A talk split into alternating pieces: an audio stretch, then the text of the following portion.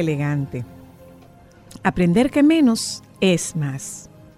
A mi modo de ver, dijo Christian Lacroix, la elegancia no consiste en pasar desapercibida, sino en llegar al alma misma de lo que uno es.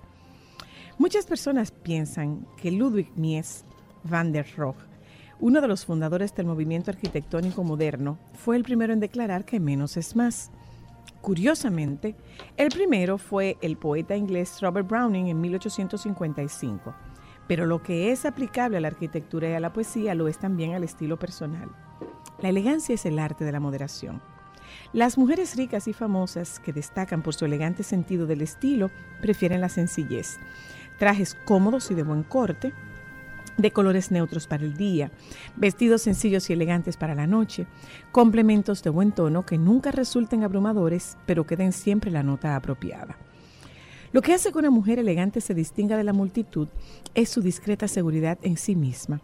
Sabe que lo digno de atención es ella misma y no un brazo cargado con brazaletes de oro. Aunque el dinero es una ayuda, la mayoría de las mujeres está por sentado que es esencial para conseguir un estilo elegante. Afortunadamente, no es así. La incomparable Coco Chanel nos asegura que la elegancia no consiste en ponerse un vestido nuevo. La elegancia en el estilo personal exige solo que una mujer se especialice en lo clásico, la comodidad, el color, la forma, la tela, el valor y la idoneidad. Ser elegante significa que el atuendo nunca eclipsa a la mujer que lo lleva, sino que permite que su luz interior brille. En la moda como en la vida, el conocimiento es como el dinero. Necesitas menos cuando más sabes. He aquí una lección fundamental que toda mujer puede aprender si se lo propone. Quizás el alma de la elegancia es un estado mental de encanto de las cosas simples. De hecho, Diana Brillant creía que la única elegancia real está en la mente, si la tienes. El resto surge con naturalidad de ella.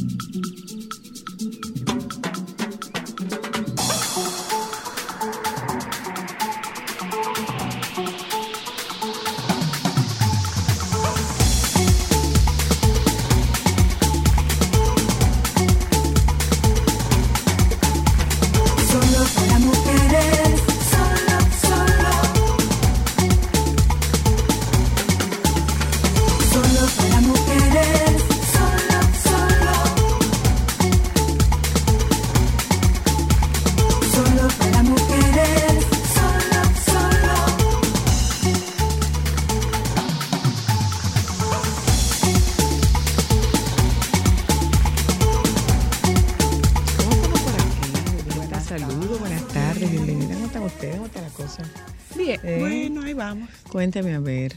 ¿eh? Señores, ¿soy yo o el tiempo va como a millón? El va rápido, mes 7. Ay, Dios mío, mira esta cosita cómo se ve. Mes 7. Señores, vamos Ahorita rápido. está, ahorita está así más sabor navideño. Señores, estamos a seis meses de Navidad. ¿A cuánto? A seis meses. Claro A que no, mi amor. A cinco meses. cinco meses de Navidad.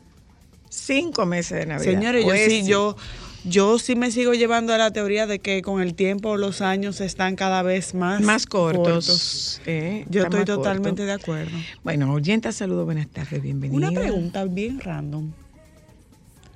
Nosotros hemos tenido avistamientos de extraterrestres aquí. No, que yo sepa. Ah, ok. ¿Viste uno?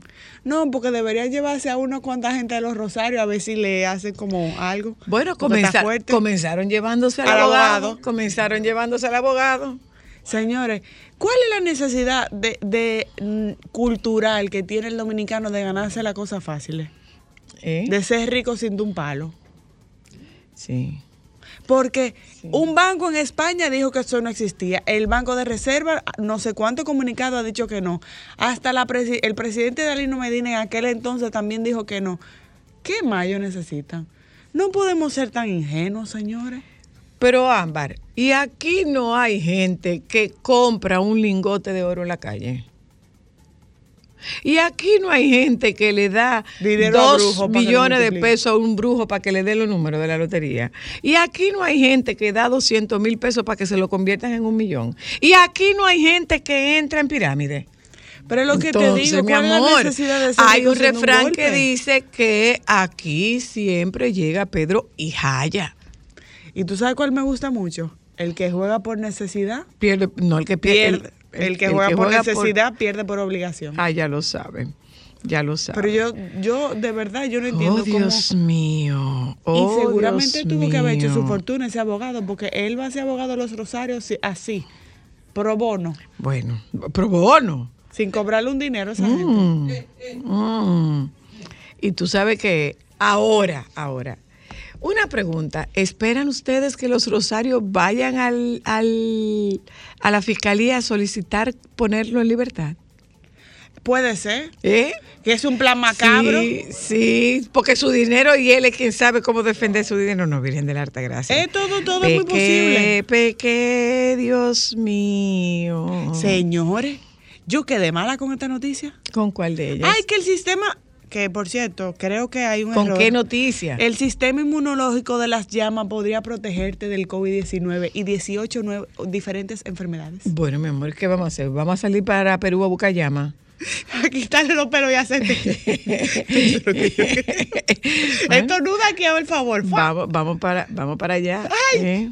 El té llama.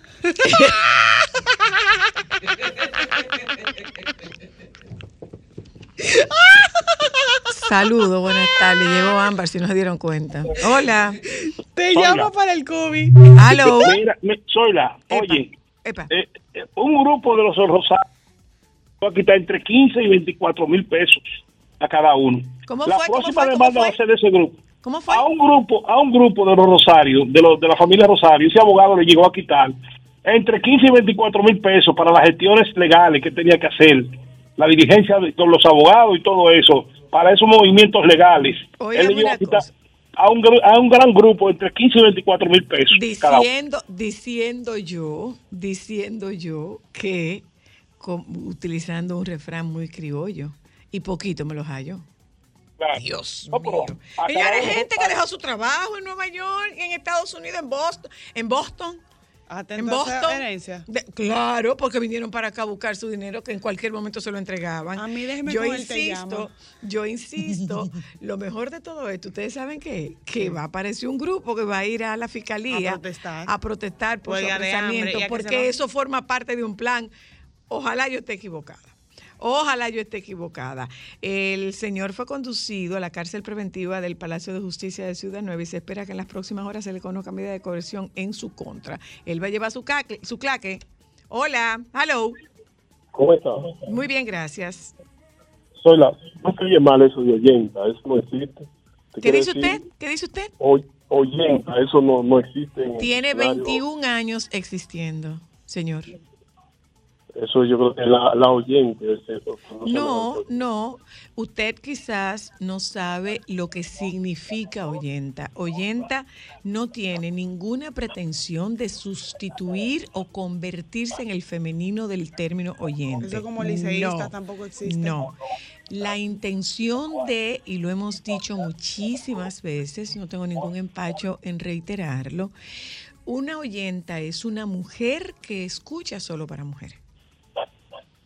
Ah, bueno. Solo Vuelvo y eso. repito. Y esa es, ese es un permiso y una licencia creativa. Pero vuelvo, digo, la Ujú. palabra Conforme, liceísta existe. Conforme, señor. Escogidista Entonces, existe. no está- estrellista no existe. está- perdón, perdón. Es lo mismo. Conforme, señor. Está bien, está bien, gracias. Ok, gracias a usted. Ahí gracias a usted. La existe. palabra existe, tiene 21 años existiendo. Hola. Sí, ¿Usted puede bajar el volumen de su radio, por Por favor? favor. buenas tardes, Zoila. Hola, buenas tardes. Zoila, eh, yo conozco personas, yo soy- estoy llamando de Santiago. ¿Usted es Rosario? No, no, no, es para decirte que yo tengo una familia que hicieron un grupo y esas personas tuvieron un tiempo que estaban como locos esperando unos millones que nunca llegaron. Yo decía, qué ignorante es el pueblo dominicano. Todavía aparece un colón y hay indios. Ya lo sabe, todavía llega Pedro y Jaya, dice un refrán en los, en los pueblos del Cibao. Hola, buenas tardes. Eh, hola, Zoila. ¿Cómo estás? Yo estoy aquí por de risa porque el, el caballero del oyenta, él quería brillar y le pasaron una pulidora. Brilla ahí. No sea chismoso, ¿eh? Lo metieron en una caladora. A ver qué va a No salir. sea chismoso, no sea chismoso. Pero es lo Eh, que digo, no sea señores, chismoso. ¿por qué nos alarmamos con eso? Vuelvo y repito. Aguilucho sí, yo creo que puede existir, pero ni liceísta, ni escogidista, ni estrellista. Que en nada todo caso no sería liceísta. Sería, sería liceyista. Porque tiene una, tiene una Y. Sería liceyista en todo caso. Estamos Buenas, aló, Soy la buena. te oigo. Usted sabía que cuando usted mencionó la palabra lingote, Ajá, por donde yo vivo hay un señor que tiene un, un colmado. Ajá, A él le fueron ofreciendo un lingote de oro. ajá. No me diga. Que el tipo estaba rápido, que yo necesito unos cuartos. y Yo me encontré este lingote de oro de 24 quilates y de todo eso fue verdad. El señor agarró y le buscó 100 mil pesos y le compró el lingote de oro. ¿Y tú sabes cómo se llama el colmado? El, colmado, colmado lingote. Cuando nosotros los tigres queremos ir a beber, hey, nos vemos en, en el colmado lingote. Ya, este. Pero mira, eso no es nada más aquí. En primer impacto, vi yo eh, hace un par de días un reportaje de un señor que estaba enfermo y era, era una persona jubilada. Y vino este señor, esta persona, a venderle un ligote y a decirle, tiene que decidirte rápido porque tengo otra gente que está interesada. Otro y por tratarse de ti, yo te lo voy a dar a ese precio. Ay, todos sus ahorros, toditos sus ahorros. Hola, toditos sus ahorros. Hola, buenas. Hola. Bueno. No, ese se cayó. Bueno, eh, miren, oyentas. Eh, ¿Y a ti te han intentado vender un lingote de oro?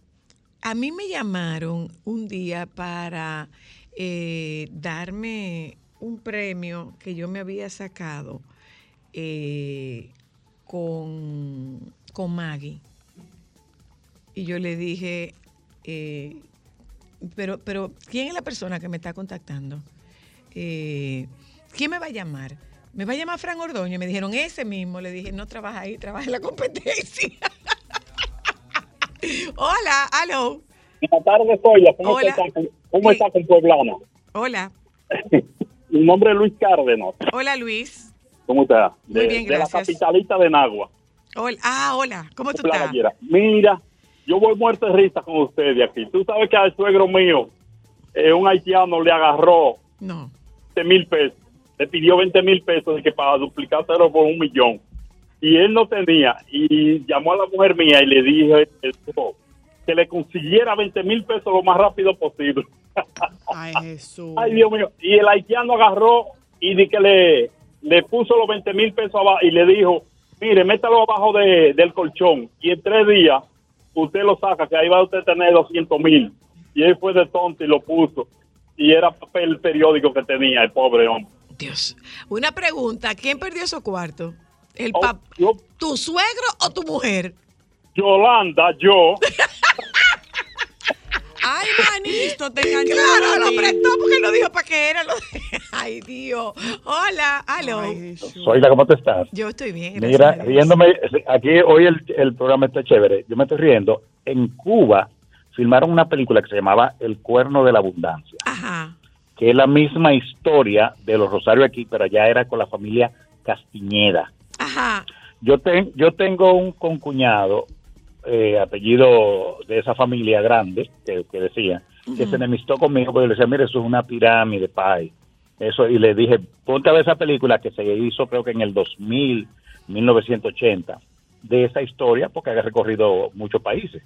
Y entonces tuve que la gente se ponía vendiendo. Yo vi personas, yo tengo un amigo que vino a Estados Unidos, vendió todo para allá y vino para acá, porque él, él- él iba a tomar posesión de unos Y millones. tú sabes cuál es lo, tú sabes, menos mal que nada más vino a esperarlo y no que comenzó a coger y no que comenzó a coger fiado contando Yo con conozco varias, varias gente porque tengo muchos rosarios conocidos que han hecho uno de Oh, señor. Se lo están disfrutando y no señores, lo tienen en es una, mano. es una pena, de verdad que es una pena. Óyeme, si algo es demasiado bueno para ser verdad, no es verdad.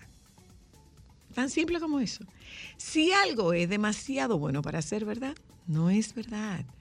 Si yo te doy cinco y tú me vas, para, tú, me, tú me pides cinco para que yo me gane 20, no, yo desconfío. Cuando tú me dices que yo me voy a ganar 20, yo voy a desconfiar. Entonces yo lo que voy a decir es, no, inviértelo tú y si tú quieres, pues tú me das dos. Pero, pero cuando es demasiado bueno para ser verdad, es porque simplemente No es no, es verdad. verdad, señor. No es verdad.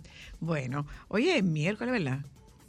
Día de hablar con el baby. ¿m? Y nosotros tenemos un tema súper importante, súper interesante y atractivo en el día de hoy. Hello. La Hello. escucha. Aló, buenas Oh. tardes. Hola, hola. Soy la escucha esta, la última. Ellas eh, son dos damas que se dedican a grupos sociales, así, entre amigos. Ajá. Conocen personas y son muy sociables y te dicen, por ejemplo, agarran el, el equipo que es de ustedes que están trabajando ahí, un ejemplo, Ajá. y le empiezan un ejemplo con Zoila. Y le dicen, Zoila, que tengo un negocio. Tú me vas a prestar 100 mil pesos y yo en una semana te voy a devolver 300. Pero no se lo puedes decir a nadie. A ninguno de, de, de tu equipo de trabajo se lo puedes decir. Ah, Entonces, a las demás le hacen lo mismo. Y te venden una historia, como, como hay una de ellas que es doctora y otra visitadora médica. Te venden una historia de que, de que no, que esos son para comprar materiales de ortopedia que te van a, van a hacer, eh, te van a vender muy rápido, etcétera, hasta que el grupo de amigos lo involucran tanto que llega un momento en que cuando se dan cuenta está todo el mundo metido. Qué barbaridad. Óigame, al final, cuando algo, es- algo parece demasiado bueno para ser verdad, no es verdad. Simple, no es verdad. Gracias. Antes de irnos, eh, voy a leer esta nota de alguien de, de Twitter. eh, eh, oigan lo que dice esta nota. Ah, te lo voy a seguir porque es bastante ingenioso este señor. Oiga lo que dice esta nota. Atención, Joan, Alejandro, Ámbar, Cristal. Le acaban de dar una salsa a par de tigres en Villatapia porque le arrebataron una funda a una muchacha y adivinen qué. ¿Qué tenía? Se le apagó el motor por gasolina. Le dieron para que comprara. ¡Ya venimos! Quedó con gusto de coger fundas.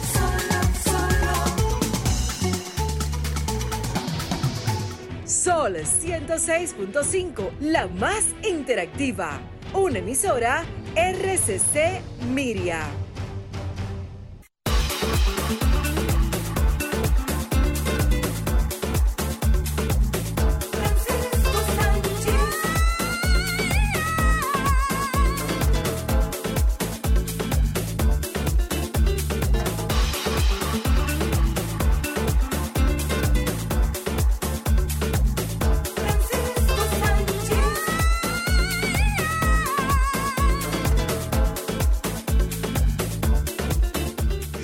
Hola, baby. Hello, Sí, ¿cómo baby. estamos? Buenas tardes. ¿Qué fue? ¿Qué fue? ¿Eh? ¿Qué fue, baby? No, una risa irónica. Baby, te tengo un negocio donde nos vamos a hacer millonarios. Te mandé el logo y de todo. Espérate. Cuando ahora. Ahora mismo te lo acabo de mandar. Miren, no jueguen con mi cosa que estoy caliente. ¿Por qué tú estás caliente? ¿Y qué es esto? La cura del COVID, baby. La cura del COVID. Sí. Vamos. La- salió un estudio. El té de llama. que la llama cu- eh, puede curar el COVID y 18 enfermedades más. Entonces, como había té de moringa y de noni, Ámbar se va a inventar el té de llama. Ay, pero qué error tan grande con tanta gente copiona y envidiosa. Tú diciendo eso públicamente. Te llama el té. Ya yo Por hasta No, mi amor, eso tenía que hacerlo, era en bajo perfil. Ya yo Cuéntanos, Y nada, baby, y ¿y la gente tú? no iba a sa- óyeme, y la gente no iba a saber que era de llama, eso lo hubiéramos cogido de ovejo, de chivo.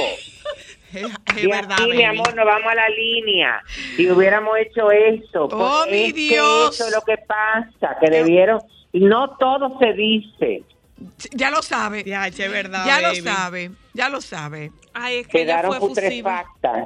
Cuéntame, Mira, baby. antes que, antes que se me olvide, quiero comentar varias actividades Por favor. que hay en esta semana aquí en Santiago. Bueno, específicamente en el teatro y también hay una en Casa Cuesta. Hoy en Casa, en Cuesta Libros, eh, eh, bueno, dentro de Casa Cuesta y dentro del Supermercado Nacional tienen eh, un nuevo espacio dedicado a, mm, eh, inauguran un nuevo espacio dedicado a contribuir con la riqueza cultural de Santiago, el Foro Aida Cartagena Portaratín Ujú.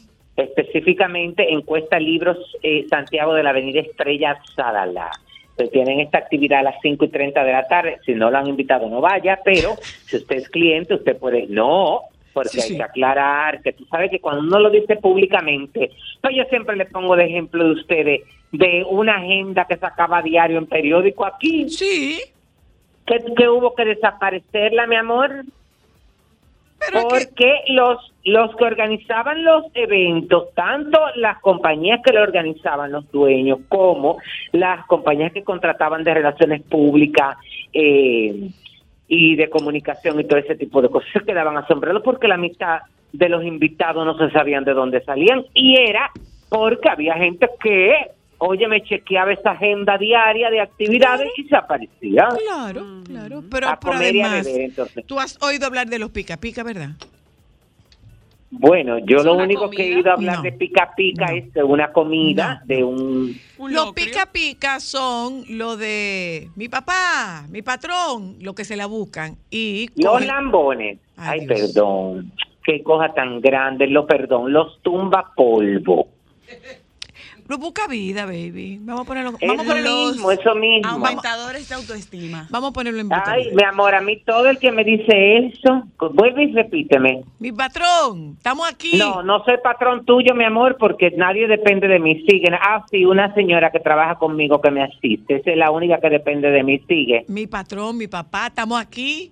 Mi papá no, no tengo hijos, tengo sobrinos que quieren y pretenden ser mis hijos, pero no lo son. Sigue. pues sí, entonces. Ah, eh, perdón. Cuando se muere alguien importante, te montan guardia en lo. Óyeme, te montan guardia en las funerarias, pero además de eso, tú los ves apostados en restaurantes eh, donde van muchos funcionarios. Sí, sí, sí. Pa' sacar Pero lo eso no es, óyeme, eso es una, eh, eh, eso es una costumbre, eso es una tradición, eso lo que tú quieras de, de Latinoamérica completa, ¿eh? En todos los países existe eso. Entonces, también hablando de actividades, en el día de hoy está el esperado concierto de la Orquesta Sinfónica Nacional eh, eh, en Santiago, en la sala de la restauración del Gran Teatro, dentro de la temporada eh, sinfónica 2022, bueno, que el del día 15 se suspendió porque hubo lo del robo de las tuberías y los cables de cobre, ya eso se arregló, ese chiller se arregló, Otro se arregló, el que tenía los sensores dañados, ese se arregló ya, el aire está funcionando en un, 80, y pi- un 85% de su capacidad eh, y hoy se va a hacer este concierto eh, a las 8 de la noche, pero antes del concierto hay una charla de apreciación musical. Ah, qué bien. Eh, en, eh, y esto va a ser eh, a las 7 de la noche en el bar Moisés Swine del Gran Teatro del Cibao. Eh, se- bueno, es pa- se está invitando a la gente que quiera ven- que, que, que, que venga al concierto si quieren venir, pero eh, eh, esto específicamente es una actividad del Banco Popular. Para sus clientes premium, eh, embajadores y amigos de la Fundación Sinfonía. Y los charlistas serán Margarita Miranda de Mitro, presidenta de la Fundación Sinfonía, y Santi Rodríguez, director asociado de la Orquesta Sinfónica Nacional. Entonces, hoy también a las 7 de la noche, eh, la, mm, ay, ¿cómo que se llama esto? En la escuela, eh, la escuela de, música, de apreciación musical DINA, tiene un concierto aquí también en la sala Julio Alberto Hernández a las 7 de la noche, que es su concierto como de verano que ellos hacen para eh, todo esto. Y mañana hay un acontecimiento eh, muy importante aquí en el Gran Teatro y es que el Orfeón de Santiago, que dirige el padre Hilario, celebra su 60 aniversario. Y entonces tienen un concierto en la sala de la restauración a las 8 de la noche a precios populares, porque platea 200 pesos, balcón 100 pesos, para que la gente venga y celebre estos 60 años de historia y música con el Orfeón de Santiago. Que tengo entendido, tengo que llamar a Sayas, Alberto Sayas, porque eh, tengo entendido que esta es una, si no es la única institución que tiene, eh, que cumple esta cantidad de años y sigue siendo dirigida por quien la fundó. Ah, no me diga. Wow, 60 Sí. años. Entonces alguien me lo comentó que estaba muy interesado en, en comunicarse con Sayas para la cuestión de el- lo de Guinness World Records. Porque eh, eh, él eh, estaría, tiene todas las condiciones para poder entrar en, en este y romper este récord. Así que nada, vamos a esperar. Mira, yo, Eh, yo quiero que tú me invites a algo. Ay, mi amor, te tengo miedo con esas invitaciones, linda. Porque que el problema es que si he pagado un músico, no esto, no tengo dinero, no tengo toda esa ca- cantidad de dinero para dar, de que para ir a verlo en VIP, ¿no? Yo no quiero ir, yo no quiero ir a ver a ningún músico. Además, como tú entenderás, mi eh, la parte financiera mía quedó, mi amor, chiquitita. Después de para el después del respiratorio, ¿verdad? COVID. No, después del COVID y la infección de los pulmones, pero chiquitica, linda. Dime, Franklin Ahora tengo Mirabal. yo que salir al banco a buscar. Ay, Mira, more. no. ¿Para qué me, Eso o sea, es para que tú veas que no todos los tenemos. Bueno, sígueme diciendo, ¿dónde Mira que me una voy a invitar? mira una cosa. ¿Cuál es? Te puede invitar para una loma, una cosa que no haya No quiero que me invite para ninguna loma. No tienes que hacer nada. Ay, Porque sí, si tú, Justamente estaba hablando con un amigo que tiene una una marca de café y me dijo que, que sus plantaciones están en Juncalito y que le gustaría que yo fuera a visitarla. Y yo le dije, ay, sí, y me voy a hacer acompañar de un grupito, así que van incluidas ustedes. Muchas gracias. muchas gracias.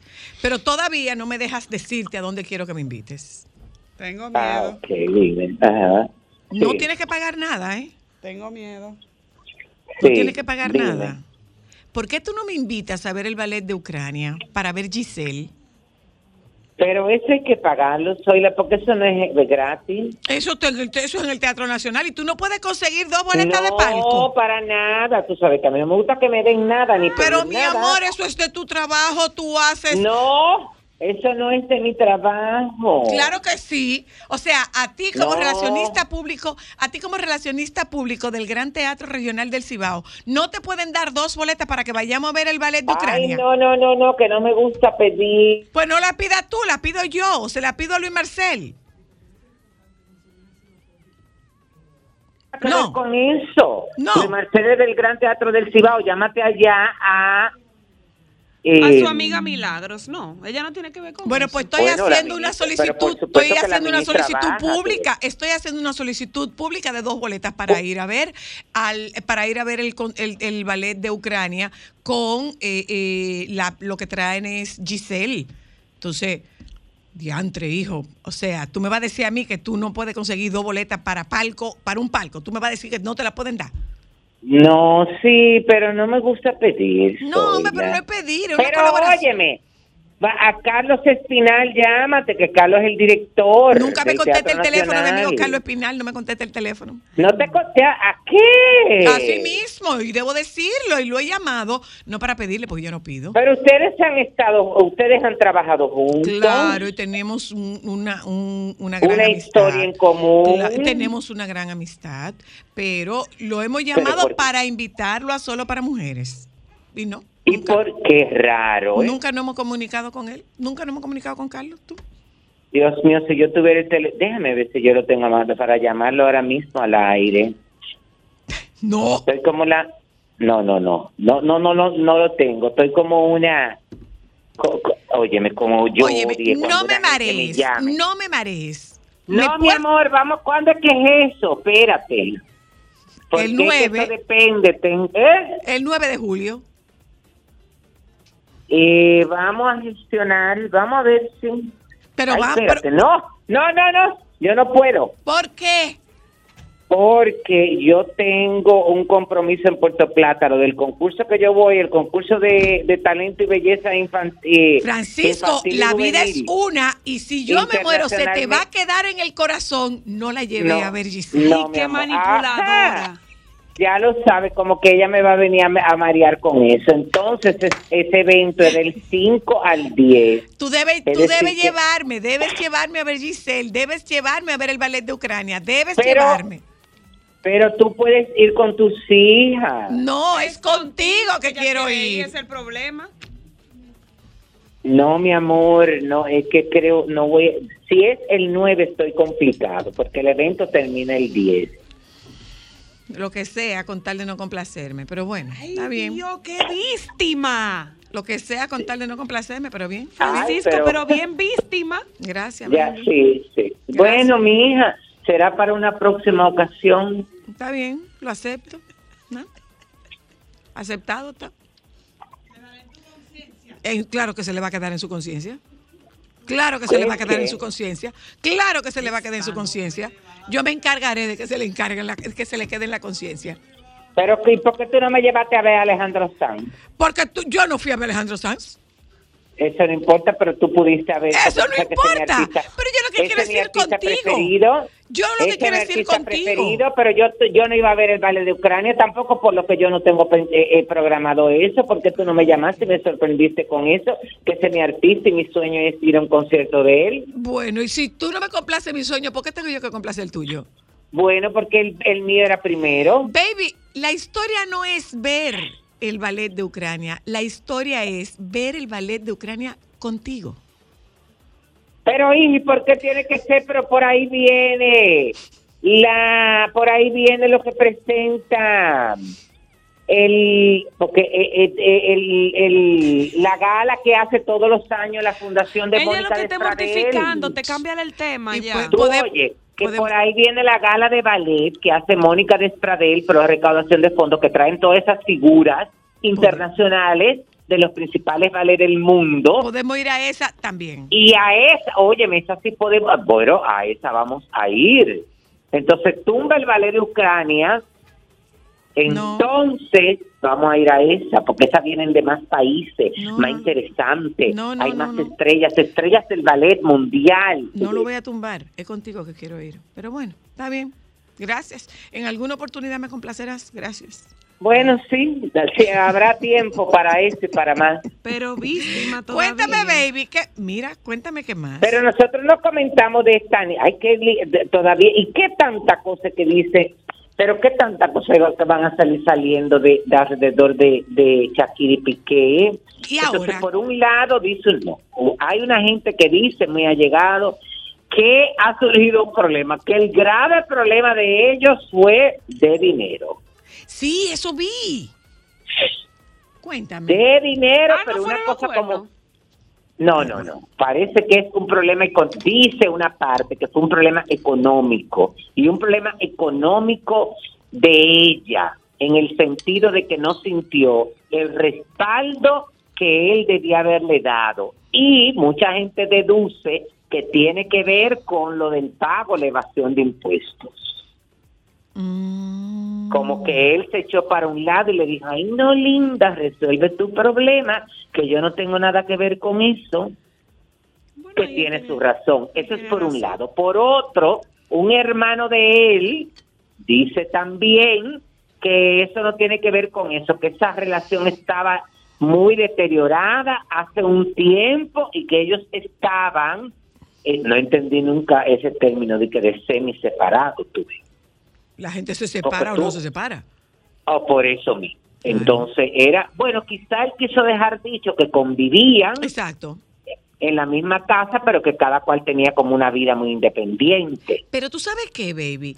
Eh, en una eh, le preguntaron a la hermana de ella si les sorprendía y ella dijo que no, que se lo esperaban.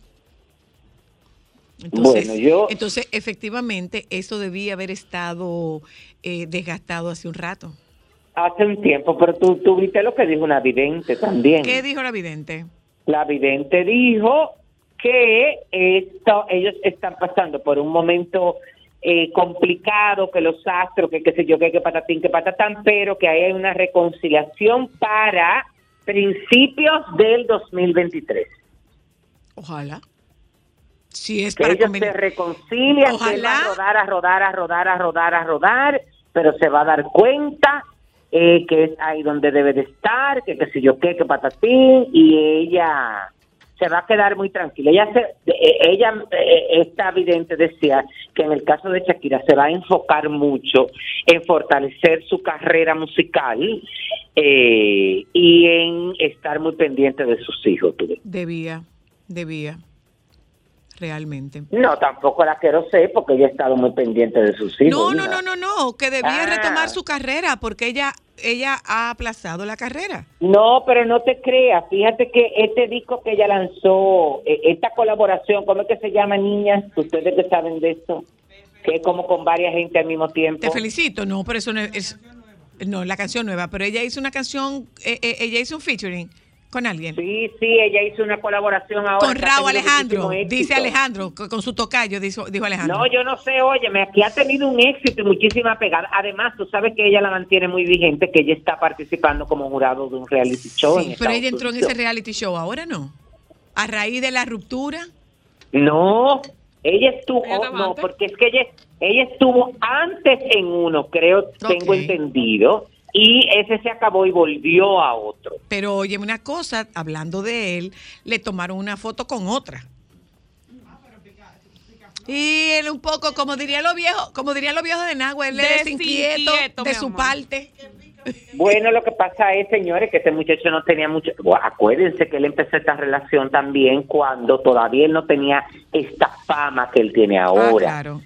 Él tenía su fama en su momento, estaba muy joven, aprendió muchos trucos con Shakira, se ha lanzado a la calle, está poniéndolo en práctica y quiere ahora mismo, óyeme, aprovechar el tiempo que él entiende que perdió.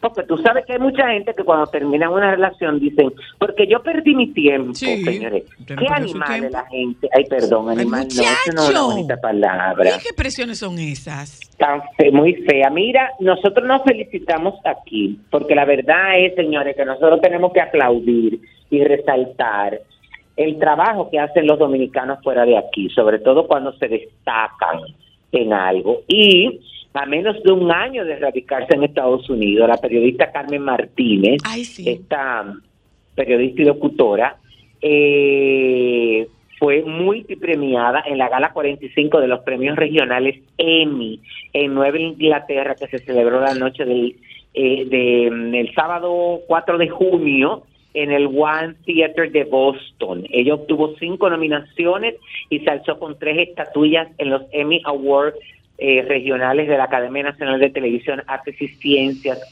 eh, y donde la, bueno, fue ganadora en la categoría eh, programa host, moderador y corresponsal por sus trabajos desde República Dominicana, que fue lo que le valió a ella este contrato de trabajo en Estados Unidos, específicamente como presentadora de noticias y reportera de Telemundo en Nueva Inglaterra. Y ganó el premio de la categoría Sport Future News por su reportaje Olimpiadas de Tokio, Selección Dominicana y su pase histórico, donde destacó las eh, la importancia y la condición de nuestro país como potencia mundial del béisbol y la estatuilla por el trabajo televisivo Tradiciones de Navidad, un especial elaborado junto al equipo de Noticias Nueva Inglaterra, en el que se plasmaron las principales costumbres de países latinoamericanos, incluyendo, por supuesto, las dominicanas. Así que eso está muy bien, hay que destacarlo. Mira, hubo un, mira, no, que no se dice mira cuando uno está en radio, yo lo critico tanto y lo digo tanto. tú me ves con los ojos del alma, no te No, mi amor, es, es que no, es que es, escuchen. Te escucho. Escucha. Escucho. Mira, yo otra vez dije, mira, Dios mío, escucha. Yo no, no, no sé en qué habrá parado, pero tú sabes que a Bad Bunny lo demandaron a nivel federal por utilizar la imagen de un mural sin el consentimiento de sus creadores. Los artistas que presentaron la demanda alegan que el intérprete violó los derechos de autor sobre la obra Buenos Días Canal, un mural en una cancha cercana a la placita de Santurce y que sale en el video Servichote. La demanda radicada en la Corte Federal para el Distrito de Puerto Rico plantea que los artistas Pedro E. Torres Román, Mario Rosende González y Antonio Moll realizaron el mural como parte de un proyecto para revitalizar edificios y espacios abandonados en Santurce. Lo, en el 2014 los demandantes, para ese entonces residentes de Santurce, decidieron restaurar visualmente la cancha del baloncesto próxima a la placita de Santurce. La demanda alega que en el 2018 Bad Bunny, cuyo nombre eh, Benito, ay qué feo, Benito Antonio, quien figura en la demanda junto a Rimas Entertainment y Carritos LLC, grabó en la mencionada cancha el video para la canción Servichote. Pero tú sabes, em, bueno, no se ha vuelto a saber con relación a, a esta demanda porque ellos solicitan un juicio por jurado y compensación por los daños reales de los demandados y las ganancias obtenidas como resultado de la conducta infractora de los demandados. Es decir, que yo me imagino que estarán eh, sentados en la mesa de negociación porque al final, ¿qué es lo que andan buscando? Cuarto. Eso mismo. Y si hay, eh, y si pueden llegar a un acuerdo y darle un porcentaje, porque la verdad es que, óyeme, si ellos se basan en lo que eh, eh, en lo que ha generado las visualizaciones de este video. Hay que darle algo a ellos. Casi 10 millones de visualizaciones en YouTube y alcanzó 15 millones 422 mil 615 millones de visualizaciones en menos de, de, 10 meses. Ah, no, tiene ya esto tiene 15 en menos de 10 meses. Es decir, que ahí hay un dinero, Linda. yo, voy a, yo voy a pintar un, yo voy a pintar un mural aquí afuera. ¿Y se te da pintar? Pero para nada. Ok, somos dos, podemos pintar tú uno y yo otro. Yo soy la única persona que pinta una carita feliz y le sale llorando. Tú sabes que eso es una de las cosas que yo quiero hacer. Hay dos cosas que yo me he propuesto. Ajá. Que es aprender a pintar. Ajá. Porque entiendo que eso me va a ayudar mucho eh, como a canalizar, botar el estrés, ese tipo de cosas, y a practicar yoga. Bueno, pues comencemos con el yoga. ¿Mm? ¿Cómo que comencemos con el yoga? Sí, que comience con el yoga. El problema de, oye, el problema de eso es que yo no, yo no sé si a mí me pasa como le pasa a mucha gente, que uno está predispuesto. Claro. Porque uno ve tanta figura y tanto doblado y tanta cosa en el yoga, mi amor, y tantas posiciones que yo le tengo miedo a eso, porque acuérdate que yo soy una persona que me puedo romper, en el sentido de que yo tengo dos hernias cervicales, dos hernias discales, yo tengo que tener cuidado con esos movimientos. ¿Tú sabes, lo que son las. ¿Tú sabes lo que son las hernias? Sí. Debilidad.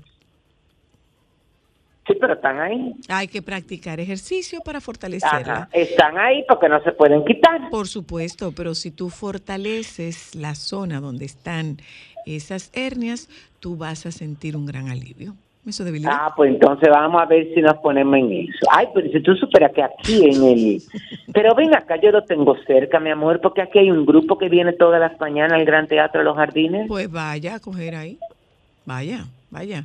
Mira, y para despedirnos. Y eh, mire, de manera gratuita. Señora, Ay, ¿cuánta gente- una- no la conozco. ¿Cuánta gente quiere ponerle eh, pautas, quiere trazarle pautas al útero de Amelia Vega? Ay, santo, ¿verdad? Que ella va a tener, que ella anunció, bueno, que ya eso era un secreto a voces. No, pero eh, tú sí lo pusiste bonito. Pero ¿eh? ¿cuánta gente quiere ponerle, metía? ponerle Óyeme, eh, pautas ¿cuánta al útero? Señora, No, que tenga los muchachos que ella le dé su gana. ¿Cuánta gente metida en la vida del otro? Déjela tranquila, mi amor. Primero, favor. ella Y y no, su no es un tema religioso, señores. Yo conozco a Amelia desde que tiene 16 años y el discurso de Amelia siempre fue, como hija única, su discurso siempre fue el deseo de tener una familia grande.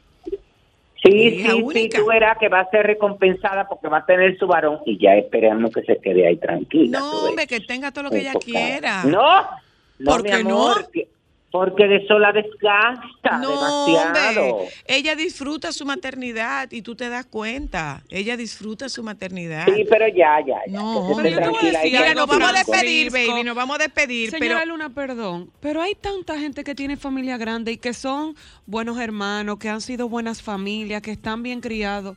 ¿Cómo es posible que eso sea Señora una Amelia, traba, Amelia por tendencia porque está embarazada otra vez. Ay, Virgen Dios, de la Alta Gracia, que tenga los hijos que ella quiera.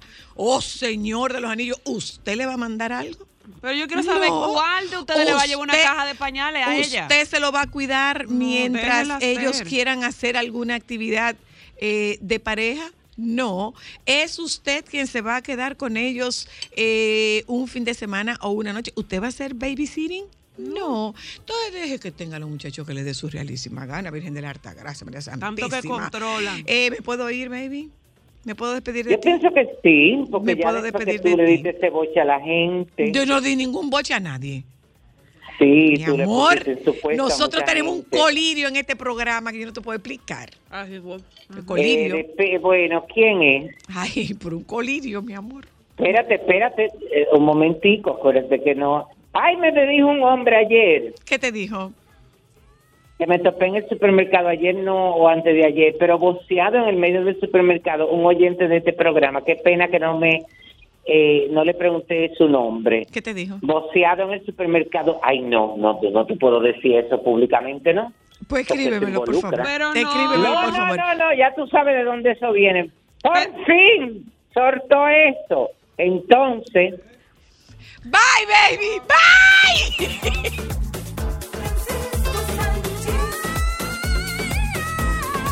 Sol 106.5, la más interactiva.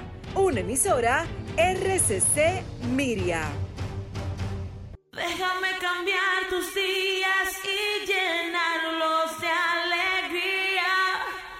Solo para mujeres. ¿Dónde eres mujer?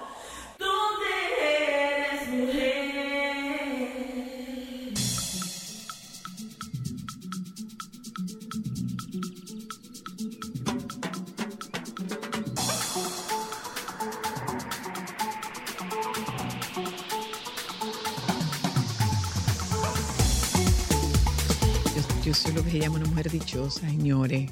Miren este cromo. Ese sobrino mío. Sobrino mío. Na que na, mi sobrino chico. ¿eh? Muy buenas tardes a todos. Gracias. Tan hermoso. Titita Zoila. Mira, eh, eh, Francisco Guillén es, es abogado y nosotros queremos o sea, algo que se discutió, teníamos la, teníamos la parte pautada la participación de Rafael Ariza, pero le están conociendo un rol en este momento, que se suponía que no se lo conocieran, pero de las cosas que pasan en los tribunales le están conociendo el rol. Entonces, nosotros queremos saber cuál es el proceso de preparación de un abogado. ¿Cómo un abogado se prepara para un juicio?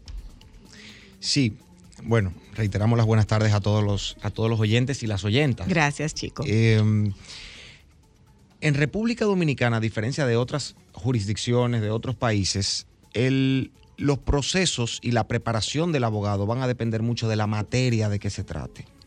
Un proceso en materia de tierras, en materia penal, en materia civil, va a distar mucho de un proceso en materia de tributaria para reclamar eh, un pago excesivo de impuestos o un cobro excesivo de impuestos. Va a distar eh, de un proceso en materia laboral, por ejemplo, en el caso de empresas, en el caso de eh, trabajadores que reclaman alguna pretensión. Y cada materia tiene sus particularidades. Décadas atrás, los abogados dominicanos eran abogados generalistas, conocían de todo, y ahí podemos mencionar nombres como don Artañán Pérez Méndez, como don Rafael Pina Acevedo, eh, Manuel de Jesús Troncoso, que eh, eh, el, el profesor Troncoso de la Concha, que eran abogados, digamos, en sus épocas, que manejaban todo. Pero no había tanta diversidad y tanta hiper legislación, hipernormatividad de todos los sectores, lo que ha provocado que en los últimos 20, 30 años haya que especializarse o subespecializarse para poder tener los conocimientos técnicos de cada área. Porque al final los abogados somos eh, auxiliares de la justicia. Somos profesionales al servicio de un cliente o de unos clientes o del Estado o de un sector determinado, en el caso de asociaciones sin fines de lucro que representan intereses de un sector, pero somos auxiliares de la, somos, somos profesionales al servicio de la justicia, porque hay un propósito final, ulterior, obtener justicia. Obtener justicia. Eso claro. se ha perdido. O en sea, camino, digamos que de alguna no. manera, por, por ponerlo, eh, por ponerlo en palabras entendibles, ustedes son abogados generales. Los como los médicos, son- que son médicos generales y van especializándose. Los abogados son abogados generalistas, generales, salen como abogados generales y se van especializando o subespecializando. Pero hay que hacer una salvedad aquí. Para, eh, eh, partici- para que un abogado participe en un proceso de una determinada naturaleza, no tiene No que tiene que estar una- acreditado de Ah, ninguna manera. El exequatur, el título de abogado y su membresía en el colegio de abogados es suficiente para que pueda ejercer en cualquier Y materia. eso no es delicado. Que tú, te, eh, que tú no estés correctamente acreditado para defender un cliente en un área que tú no conoces. O, por ejemplo, para ser de los defensores que paga el Estado para los... No, eso es otra cosa. Por ejemplo. Los defensores públicos, no, eso es otra cosa. Tú necesitas una especialización para eso, por Mira, ejemplo. lo que sucede en esta profesión, como, como veníamos diciendo, la tradición era que los abogados eran generalistas, sabían de todo, pero ¿qué era todo? Todo era derecho penal, derecho civil, derecho de tierra, derecho laboral. Luego ha venido el tema de la expansión del derecho administrativo, el derecho tributario, la regulación económica, el derecho bancario, el mercado bursátil, y todo ha ido expandiéndose, lo que ha requerido una hiperespecialización de los abogados o una subespecia- eh, subespecialización profesional, pero todavía no estamos en el punto o en el momento donde la regulación dominicana puede decir, para tú ejercer en esta materia, tú tienes que estar acreditado como especialista en esta materia, por una razón fundamental. Que un abogado esté acreditado o subespecializado con un título en una materia no necesariamente garantiza que sepa más que uno que no lo está. Porque al final el derecho es muy dinámico, muy cambiante. Y una persona que tenga una maestría en derecho tributario en el año 2003, con todos los cambios normativos, posiblemente un abogado que tenga pocos años graduados pueda tener más conocimiento técnico que ese abogado que se especializó hace casi 20 años. Ok. Eh, Valentín Medrano es abogado y está con nosotros eh, eh, en el teléfono. Estábamos tratando por todos los medios de que Valentín estuviera aquí, pero los teléfonos nos jugaron una mala pasada. El Y buen no amigo podíamos, Valentín, mi no podíamos Valentín. comunicarnos. Va- podemos irnos un poco a, a la parte civil y un poco a, a la parte penal. ¿Cómo se prepara un abogado penalista, Valentín? Bueno, eh, muchísimas gracias por la oportunidad. Eh, Zoila, para mí es un honor inconmensurable estar aquí. La Gracias a ti, admiración sempiterna que te tenemos. El pueblo dominicano te admira y te quiere. Y yo soy uno de esos atláteres tuyos. Gracias, Eh, Valentín, gracias. Creo, creo que de forma general también el, el amigo Guillén extraordinariamente ha fotografiado lo que es la preparación eh, previa al conocimiento de un juicio. eh, bueno, de un juicio no necesariamente, porque el abogado no tiene necesariamente que llegar a, a un juicio para obtener eh, gananciales y derrotas. La preparación profesional en términos generales, profesor, ¿verdad? Eh, Sí, no, no, totalmente. Mira, Guillén, eh, fantástico. Lo que has dicho, todo ha sido, eh, yo lo corroboro a plenitud, todo cuanto has abordado respecto al, al tema de la preparación. En el caso del derecho penal, eh, es un poquito complejo el tema, porque dependerá incluso del tipo penal de que se trate. No es lo mismo tú prepararte para un delito financiero, donde tú vas a tener que aprender, eh, procurar auxilio de ciencias eh, accesorias al derecho que sean acicates del mismo, como por ejemplo la contabilidad, hablar de economía, finanzas, tener que buscar las leyes administrativas, lo que tiene que ver también con el, la ley de lavado de activos, que es una ley que de alguna forma eh, regula y afecta todo lo que tiene que ver con el- los delitos financieros y que en algunos, en algunos casos hay delitos financieros que se plantean como tipos penales previos que haya que tener en consideración al momento del abordaje del problema de que se trate. Vamos a decirle problema al- al- a la persona que... Ah, bueno, pero también, espérate. Depende también del lugar donde tú te encuentres. Porque no es lo mismo ser un querellante que ser un defensor. pu- Un defensor. Si, si tú eres, Eso era lo que yo preguntaba ahorita. esa- si tú eres defensa, la preparación tuya va en torno, en principio, a los elementos que de forma embrionaria definen el tipo penal por parte de los acusadores eh, Perdón, privados. perdón, No, profesor no, Medrano, perdón, profesor Medrano, porque usted está hablando de tipo penal asumiendo que todo aquel que nos está escuchando sabe lo que significa tipo penal. Así, sí, déjeme aplatanarlo un poquito. Por favor.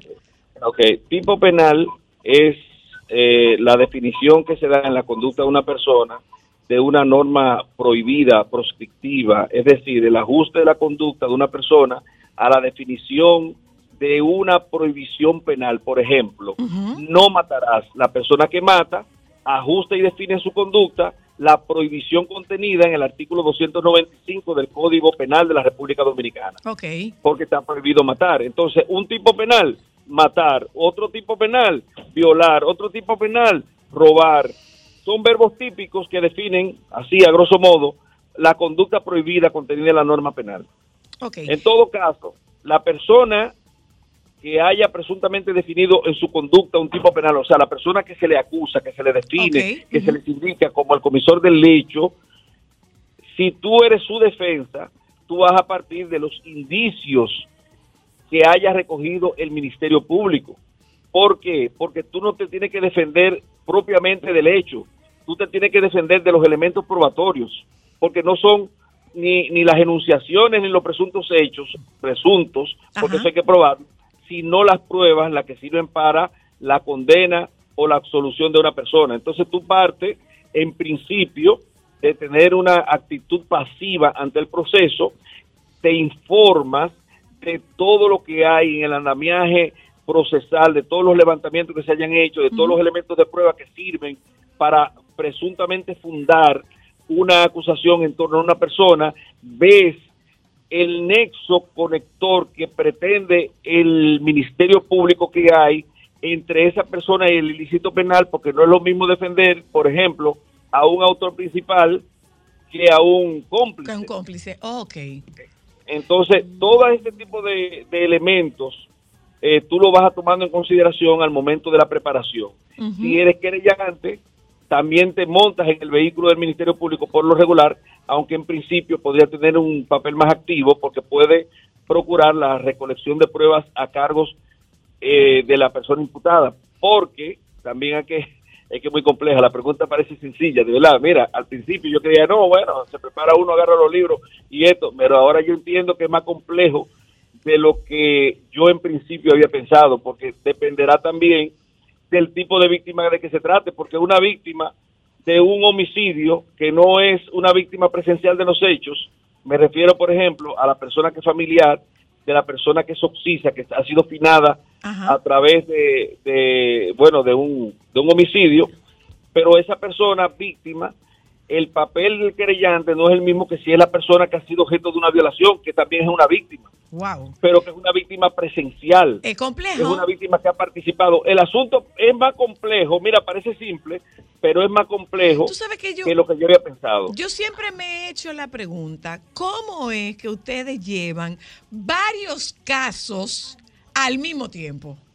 ¿Cuá- ¿Y cuánto tiempo? Y no se confunden. ¿Y cuánto tiempo toma eh, prepararse para cada caso? Eh, eh, y la pregunta bien distinta para el profesor Medrano que, que- que para ti, chico. Me, me parece que, que el profesor Valentín ha apuntado, digamos, a los elementos esenciales más importantes que destacan a la hora de uno eh, poder determinar qué nivel de preparación, qué exigencia de tiempos, de, de dedicación va a requerir un caso. Va al tipo penal, al tipo de víctima, al tipo de victimario que en este caso podría ser tu cliente. Hay personas imputadas, acusados, que quieren trazarle pauta al abogado. Mm. Y eso es una lucha titánica interna que hay entre el abogado y el cliente. Que ¿Y a veces, de derecho? que a No, veces, des- que ¿por a veces desencadena, Y te- y te- incluso en la ruptura del contrato de servicio profesional, ¿verdad? Pero hay otros elementos también que importan. Perdón, perdón. Sí, sí. Chico, te puedo interrumpir para decirte que lo peor que le puede pasar a un abogado es defender a otro abogado. ¿En Sí, serio? Sí, sí, sí, sí. O a un cliente que considere tener la, eh, la capacidad o las herramientas técnicas para constituirse en abogado de sí mismo, ¿verdad? Una pregunta, eh, tanto a Chico como, como al profesor. ¿Y cómo es prepararse dependiendo del tipo de juez que te toque? Eso es importantísimo. Voy a publicidad, ya vengo. Déjame cambiar tus días y llenarlos de alegría. Solo para mujeres.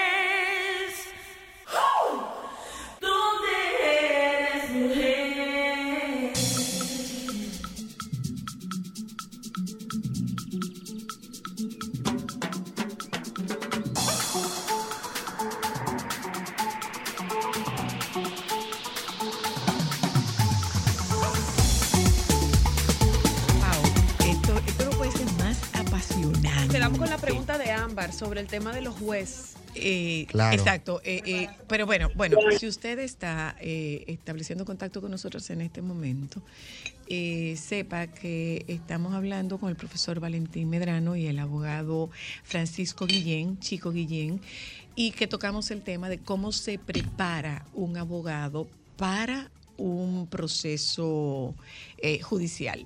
Y eh, nos, nos están haciendo, digamos que una antesala, es como un preámbulo, lo cual nos indica que este tema vamos a tener que extenderlo todavía muchísimo más. Saludamos al, al profesor eh, Manuel Olivero, que está en contacto con nosotras desde el aeropuerto, loco por estar aquí participando, pero nosotros prometemos que este tema le daremos más seguimiento.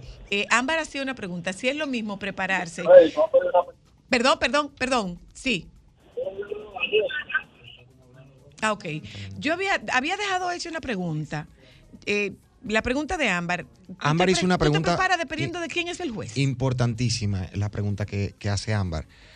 Eh, ella apuntaba a la necesidad de conocer al juez o al tribunal. Y conocerlo, que no se vaya esto a malinterpretar, no es saber quién es o compartir con él fuera del ámbito de trabajo. Conocerlo es conocer su doctrina, cómo piensa, cuál es el comportamiento del juez o del tribunal, en el caso de los colegiados, ante casos similares que se han dado con anterioridad. Porque, porque todas esas decisiones son públicas. Y cuando uno dice, bueno, en los casos de homicidio, en los casos de robo, en los casos de violaciones, este tribunal tiende a decidir de esta manera con respecto a la inclusión de estos medios de prueba, con respecto a la evaluación de este tipo de testimonio, pues uno se va formando más o menos un criterio sobre la, la- la- el manejo que hay que tener. Pero hay algo más profundo todavía. Y tiene que ver con el temperamento del juez, el temperamento del tribunal, el tipo de tribunal en el que uno está, el lugar donde está ese tribunal. Como lo hablábamos eh, fuera de aire, es importante que el abogado, al igual que un orador, que un político, que un psicólogo, conozca su audiencia. Claro. Y al momento de un juicio, la audiencia es el juez o los jueces, la secretaría del tribunal, el alguacil, las personas que están ahí. ¿Quién es tu cliente? Tú no vas a argumentar igual si tú eres abogado de la defensa que un abogado de una víctima o un abogado de un interviniente en la calidad que fuera. Entonces, hay que conocer la audiencia, el escenario, ese ecosistema al que uno va y uno tiene que moldear su apariencia, su discurso y lo que uno va a hacer desde el punto de vista de la técnica procesal y de la técnica jurídica al lugar a donde uno va. Cada caso siempre va a ser diferente. Yo había hecho la pregunta y, y- y la comparto con el profesor Medrano de cómo es que ustedes pueden manejar tantos casos y a veces casos muy complejos al mismo tiempo. Que si no se le hay- pierde una hoja como al, como al, como al presidente Hipólito Mejía, dice Ámbar. Eh, eh, puede que se te pierda la hoja, lo que no se te puede perder a ti es el conocimiento que tú tienes que tener al dedillo de las intríngulas y del proceso. Tú tienes que tener la mayor cantidad de información posible y además hay herramientas formativas generales, como dijo eh, Guillén, Chico Guillén, hace un ratito. Eh, ya por eso tú llevas, eh, es más llevadero el asunto. Además, exigencias generales también, como por ejemplo, técnica de litigación en materia penal. ¿Qué significa eso? Tú tienes que saber eh, contrainterrogar, interrogar el interrogatorio directo, por ejemplo, en el caso que tú seas víctima o que sea Ministerio Público, interrogatorio directo, que eh, lleva un lead como el periodístico, que establece qué, quién, cuándo, cómo, por qué, así mismo, son las preguntas que tiene que hacer el Ministerio Público en el directo. Y están prohibidas las preguntas capciosas, repetitivas, y una serie de preguntas que eh, la normativa prohíbe para el interrogatorio directo. No así para el contrainterrogatorio, donde están permitidas prácticamente todas las preguntas, menos las impertinentes, de conformidad con lo que establece la norma. Ahora bien, yo no quiero pasar, dejar pasar la oportunidad para referirme de soslayo a la pregunta que hizo eh, eh, Cristal hace un ratito. ¿En qué sentido? Mira, eh, esto que decía Guillén, eh, todo lo relativo al, al, bueno, ¿cuál fue el tema anterior, Guillén? Dios mío, que tú me estabas, te estabas hablando. Al temperamento judicial, el temperamento del juez, el comportamiento del problema- tribunal. El problema que ustedes deben saber es que uno no elige sus jueces. Ese es el único inconveniente en materia penal, que tú no puedes elegir tus jueces. Porque, por ejemplo, da, da la casualidad de que un juez tiene un criterio, ya está bien sentado el criterio. Ese criterio que tiene el juez, a ti te conviene. Pues tú quieres que sea ese juez el que te, el que Claro. te conozca tu proceso. Pero hay un problema. En el Distrito Nacional, bueno, prácticamente en todo el país, se sortean los procesos. Si tú tienes la suerte de que el juez que tiene el criterio, que te conviene a ti en tu teoría del caso, le caiga ese proceso, pues albricia, te sacaste los premios. Pero si le tocó al que piensa totalmente contrario a como él piensa, porque el problema de la República Dominicana en materia de derecho es que no tenemos un criterio unitario. Y la Suprema Corte de Justicia le han faltado, hasta cierto punto, le ha faltado eh, el interés, por así decirlo, de unificar los criterios, pero tampoco podemos hacerlo porque la administración de justicia es un asunto eminentemente humano y cada caso es cada caso. Cada caso es diferente, aunque tenga la misma tipología, eh, aunque sea el mismo agente incluso y la misma naturaleza. Si usted me no lo es el mismo caso. Profesor, quisiera hacer una, una acotación en esa parte con la que estoy totalmente de acuerdo. Pero porque, no me diga profesor, hombre.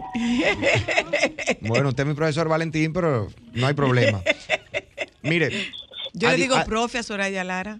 Claro, no, como corresponde. colega, yo no me atrevo a decirle colega jamás. Hay, hay un tema fundamental aquí. todavía. Hay un tema fundamental aquí y es eh, entender cómo funcionan los sistemas jurídicos. Por eso esto es amplísimo. En Estados Unidos se impone, eh, digamos, el mecanismo o el diseño jurisdiccional del caso, del precedente judicial.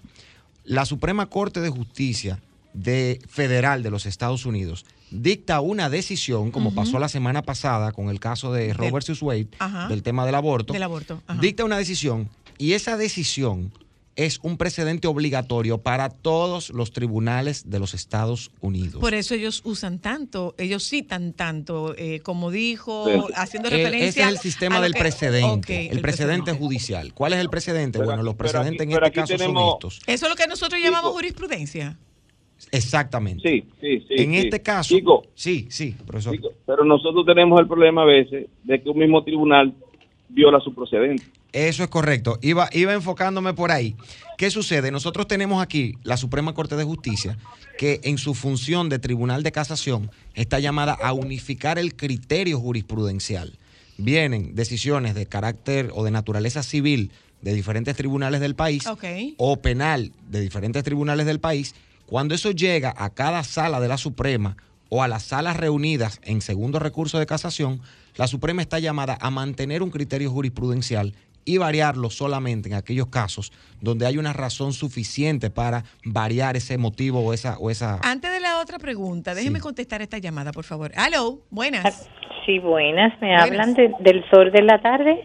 No, todavía no. A las dos y media, señora. Ok. Y una preguntita. ¿El señor Ricardo Nieves está No, por no, ahí? señora. eh, Después de las dos y media de la tarde, por favor. Muy amable. Una cosa. eh, Pero- la, pregunta es... Ricardo Nieves está de vacaciones. ¿Nieve está de vacaciones? No, no está de vacaciones. Así es. Sí, Mira. Nieves está de vacaciones. Ah, ¿está de vacaciones? ¿Se fue de vacaciones? Señores, señores. Valentín sabe más que tú. Se hace hasta servicio público en este Diantre, programa. Diantre. ¿Eso tú sabes para qué fue? ¿Para que nadie le encargara nada? Ay, Jesús. No. ¡Qué Ahorita rullío! mismo, Lea, te voy a pasar una lista ¡Qué rullío, de Nieve! cosas que yo Mira, quiero. yo- la, la pregunta es, ¿cómo se prepara? ¿Cómo se prepara un cliente? ¿Cómo se prepara un testigo? Y por el otro lado, eh, yo viví un proceso penal en el que eh, me tocó, eh, como, como la- el abogado de la, de la defensa, me tocó un abogado que le encantaba oírse. Y, pobre Oh. hombre, ni siquiera podía establecer la diferencia entre decadente y vaivén. él no pudo, él no pudo establecer la diferencia entre una cosa y la otra. ¿Cómo, cómo se prepara a un testigo y cómo se prepara a un, a un cliente? Va para los dos. Dígame, profesor Medrano. Eh, bueno, a mí no me gusta la- eh, preparar el testigo. Yo no, no suelo hacerlo. Eh, yo le pregunto a la persona, por ejemplo, ¿usted fue testigo? Sí, ¿qué fue lo que usted vio? ¿Qué usted sabe del hecho?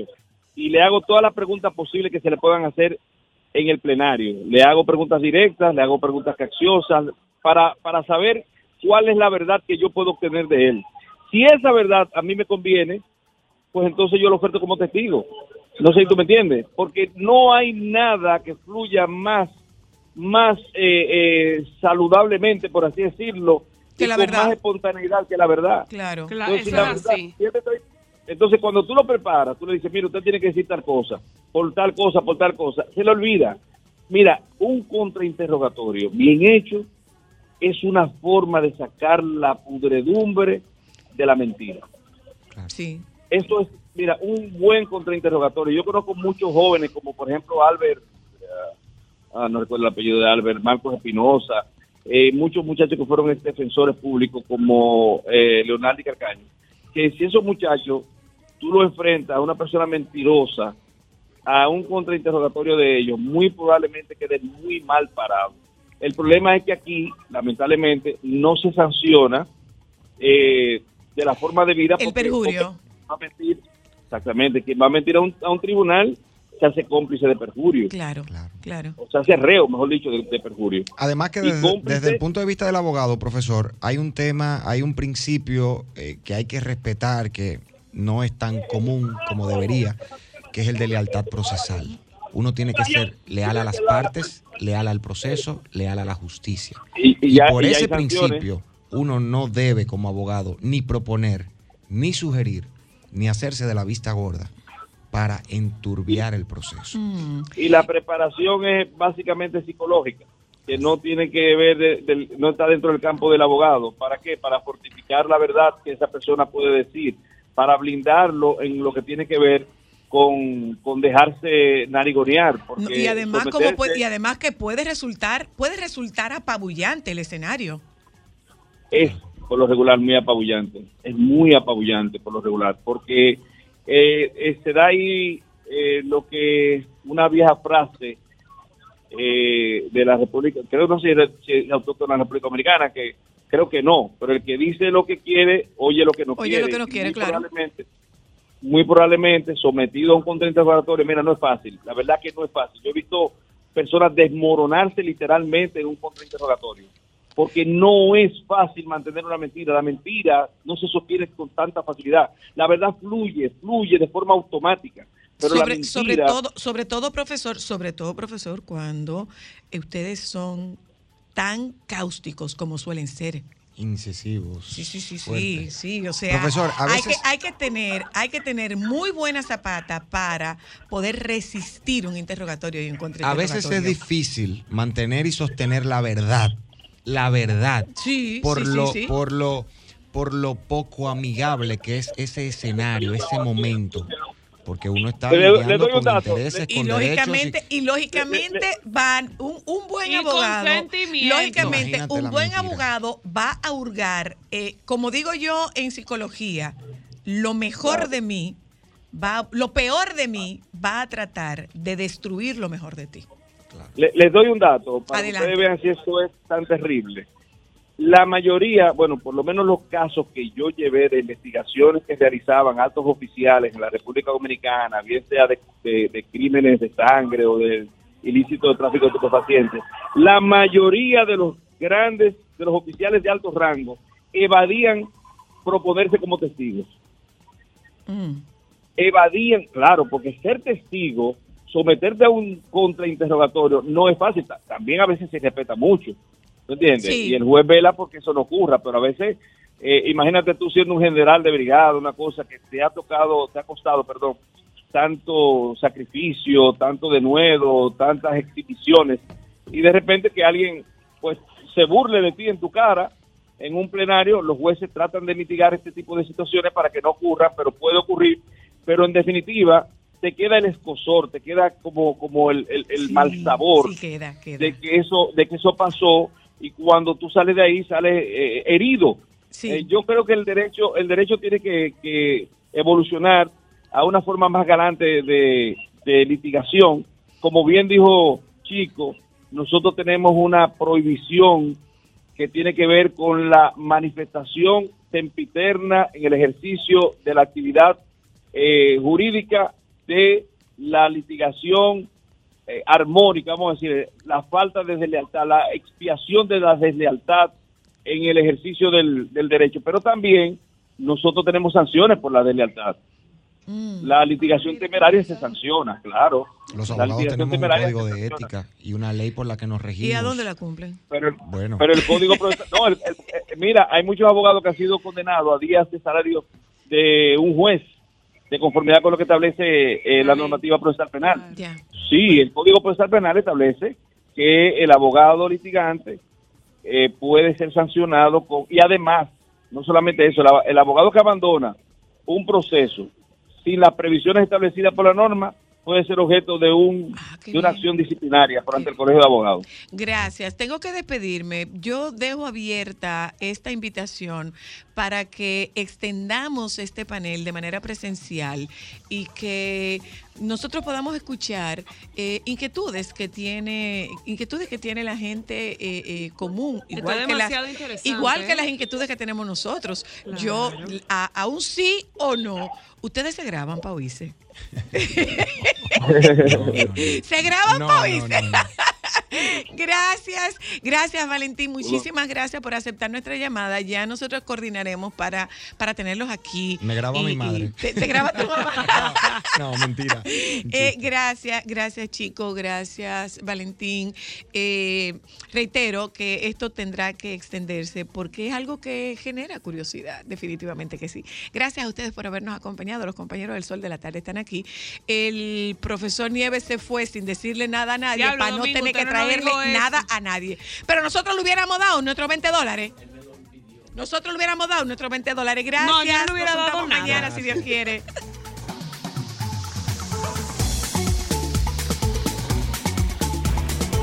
Sol 106.5, la más interactiva. Una emisora RCC Miria.